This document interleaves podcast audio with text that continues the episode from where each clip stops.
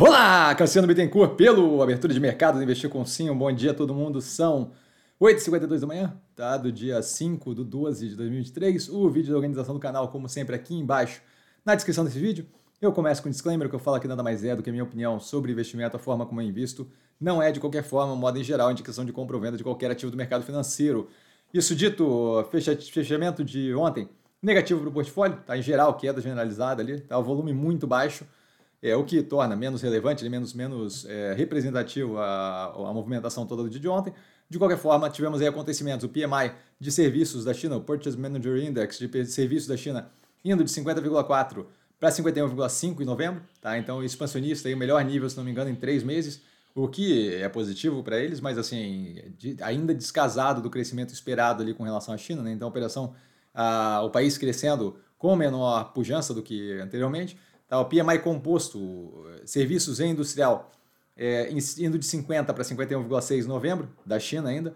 Tá? O PMI de serviços da zona do euro, indo de 47,8 para 48,7 em novembro. E o PMI composto da zona do euro, de 46,5 para 47,6, uma melhoria aí de leve.